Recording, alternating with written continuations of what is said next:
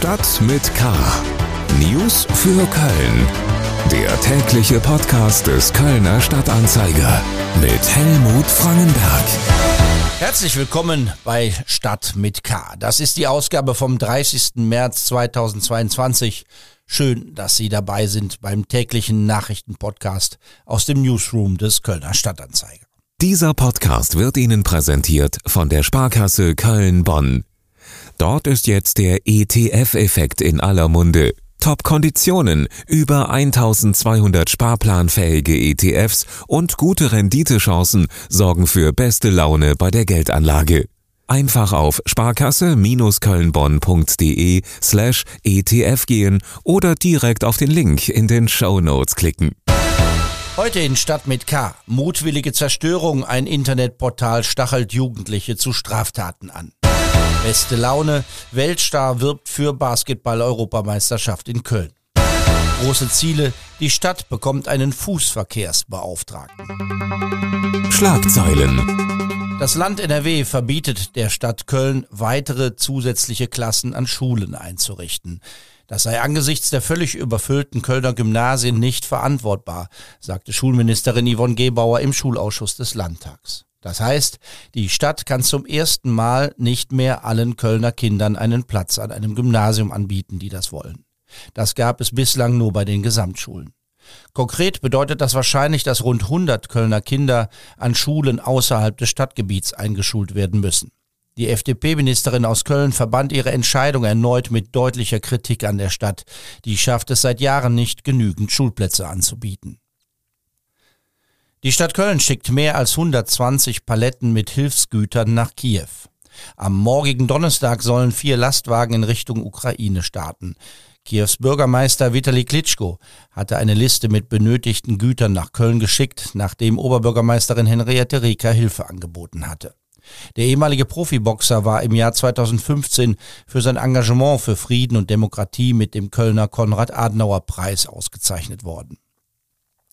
Die Einführung von verpflichtenden Corona-Tests in Kindertagesstätten ist rechtlich nicht möglich.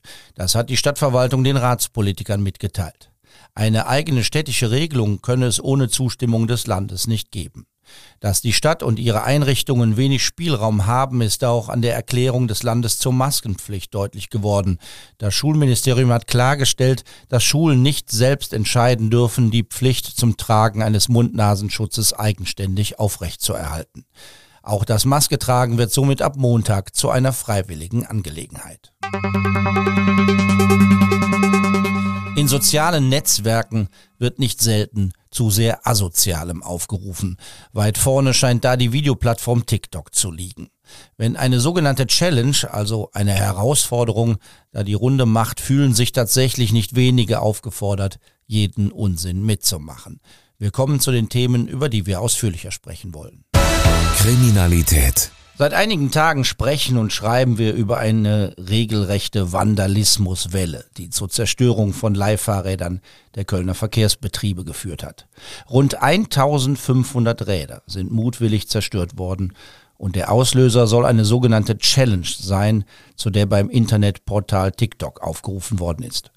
Mein Kollege Paul Groß aus der Lokalredaktion ist im Studio. Paul, wie sicher kann man denn sein, dass ein Video im Netz solche Folgen hat? Äh, da kann man sich sehr sicher sein. Hallo Helmut. Äh, das Ganze hat so angefangen, dass ein äh, bekannter TikTok-Nutzer dazu aufgerufen hat, die Schlösser der Fahrräder zu zerstören. Ähm, und die Aufgabe der Teilnehmenden dieser Challenge ist es eben, das nachzuahmen. Und im Zuge dieser Videos ist eben ähm, ist dann dazu gekommen, dass die halbe Flotte dieser Nextbike-Räder, die der KVB gehören, ähm, zerstört wurde, beziehungsweise unnutzbar gemacht wurde und jetzt äh, im großen Stil wieder repariert wird. Was weiß man denn über die Täter, die dann so einer Challenge, so einer Herausforderung folgen? Ein paar sind ja offenbar erwischt worden. Ja, äh, ein paar sind erwischt worden. Die KVB stellt auch äh, weiterhin Anzeigen, äh, wohl wissend, ähm, dass nicht jede Anzeige äh, letztlich durchkommen wird. Aber ähm, die Täter sind wohl 10 bis 16 Jahre alt nach dem äh, aktuellen Ermittlungsstand. Ähm, und das Thema ist insofern auch äh, ähm, ja nicht nur eins, was die KVB betrifft, sondern ähm, auch die Kölner Politik und da auch unter anderem den Jugendhilfeausschuss, in den das jetzt gewandert ist. Also es wird jetzt auch darum gehen, wie kann man denn verhindern, dass äh, sowas auch in anderer Form ähm, in Zukunft häufiger auftritt in der Stadt. Und man muss sich das so vorstellen, die filmen ihre Tat und dann wird das auch ins Netz gestellt und dann findet das weitere Nachahmer? Oder was ist der Sinn von so einem Unsinn? Ja, der Sinn erschließt sich natürlich auch mir äh, nicht, aber äh, so ist die Idee zumindest. Und ähm, ja, es ist eben so, äh, dass es im Linksrheinischen begonnen hat ähm, und dann aber im Rechtsrheinischen eine ganz neue Dimension bekommen hat. Da sind jetzt ähm, so viele Fahrräder beschädigt, dass dort eben gar keine mehr zur Verfügung stehen aktuell. Ähm, Nextbike arbeitet jetzt rund um die Uhr ähm, daran, die Räder zu reparieren und wieder zur Verfügung zu stellen. Aber die Ursache ist damit natürlich längst noch nicht aus der Welt. Kann man schon sagen, wann das Angebot wieder vollständig zur Verfügung steht? Wie geht es weiter? Ähm, schnellstmöglich hat äh, KVB-Chefin äh, Stefanie Haags gestern äh, im Verkehrsausschuss versprochen. Was das bedeutet, ist noch nicht klar, aber ähm, es wird wahrscheinlich eher eine Sache von Wochen als von Tagen sein. Herzlichen Dank, Paul Groß aus der Lokalredaktion. Es gibt zurzeit noch eine weitere Challenge zu der offenbar bei TikTok aufgerufen wird. Aus anderen Städten in Deutschland wird von Brandstiftung in Schultoiletten berichtet. Jugendliche folgen da offenbar der Aufforderung, die Schulklos zu zerstören. Erste Stufe dieser sogenannten Herausforderung soll die Verstopfung der Klos sein. Die letzte Stufe ist dann die Brandstiftung. Gebrannt hat es in Köln noch nicht, allerdings gibt es den ersten Bericht eines Kölner Gymnasiums über eine mutwillige Verstopfung der Klos. Sport. Weltstar Dirk Nowitzki ist in der Stadt, um für die Basketball-Europameisterschaft zu werben. Die deutsche Mannschaft wird alle Vorrundenspiele des Turniers in der Längstes Arena austragen. An die hat der Ex-Nationalspieler und Superstar der NBA beste Erinnerungen. Köln sei ein tolles Pflaster. Er erwarte, dass in Köln die Bude brennt, sagt Nowitzki im Interview mit dem Kölner Stadtanzeiger. Ja, Wahnsinn. Also ich erinnere mich natürlich einmal an das eine Spiel 2004 hier, ähm, Vorbereitung für die Olympischen Spiele für die Amerikaner, bevor sie nach Athen geflogen sind, haben wir hier das eine Spiel gespielt und äh, das wir dann am Schluss im Buzzerbeater von Allen Iverson verloren haben. Ich meine, äh, das, das werde ich, das werd ich nie vergessen, das Spiel. Äh, die Atmosphäre in, in der Halle und das Ganze drumherum war, war unglaublich.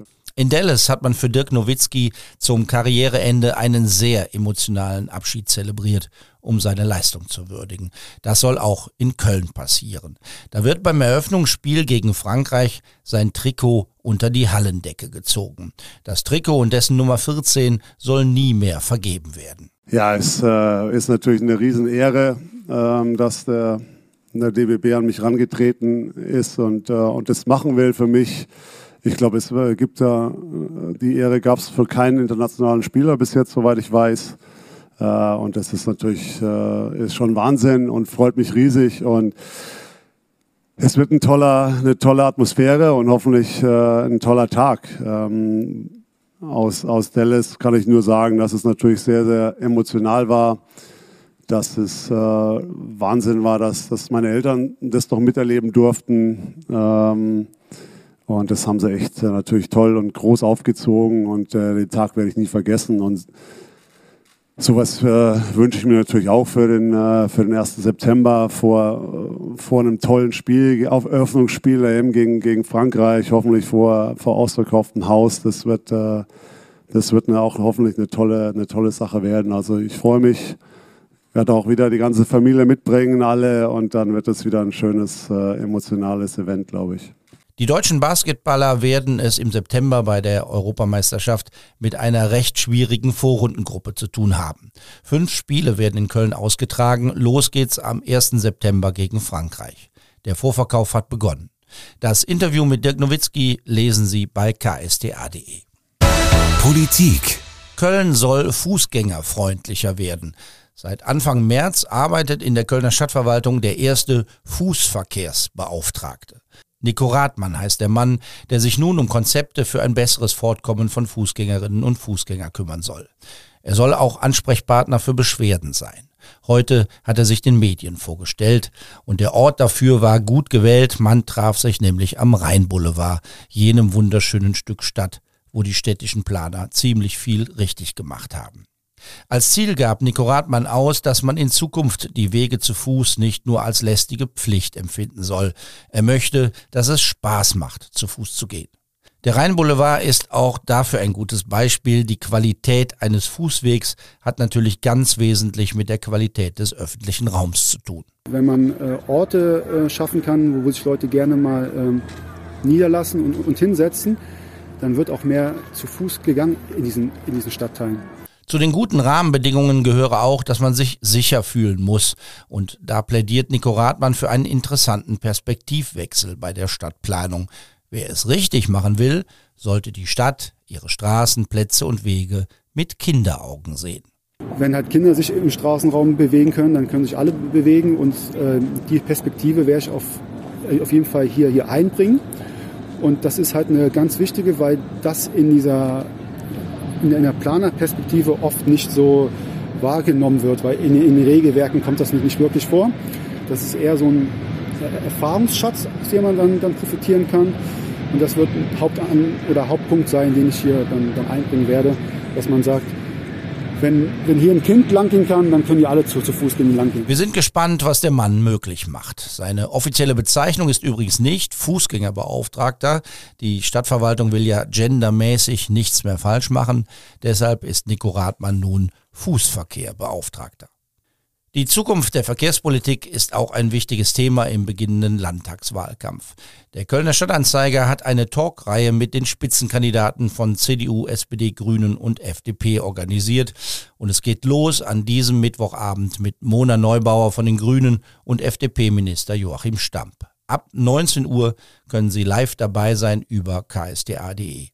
Die Interviews bleiben bis zur Wahl im Netz, sodass Sie sich auch noch in den nächsten Tagen anschauen können, was die beiden sagen. Die Landtagswahl bei ksda.de. Mehr dazu morgen hier in Stadt mit K. Mein Name ist Helmut Frankenberg. Bleiben Sie wachsam, aber bitte auch gelassen. Tschüss. Stadt mit K.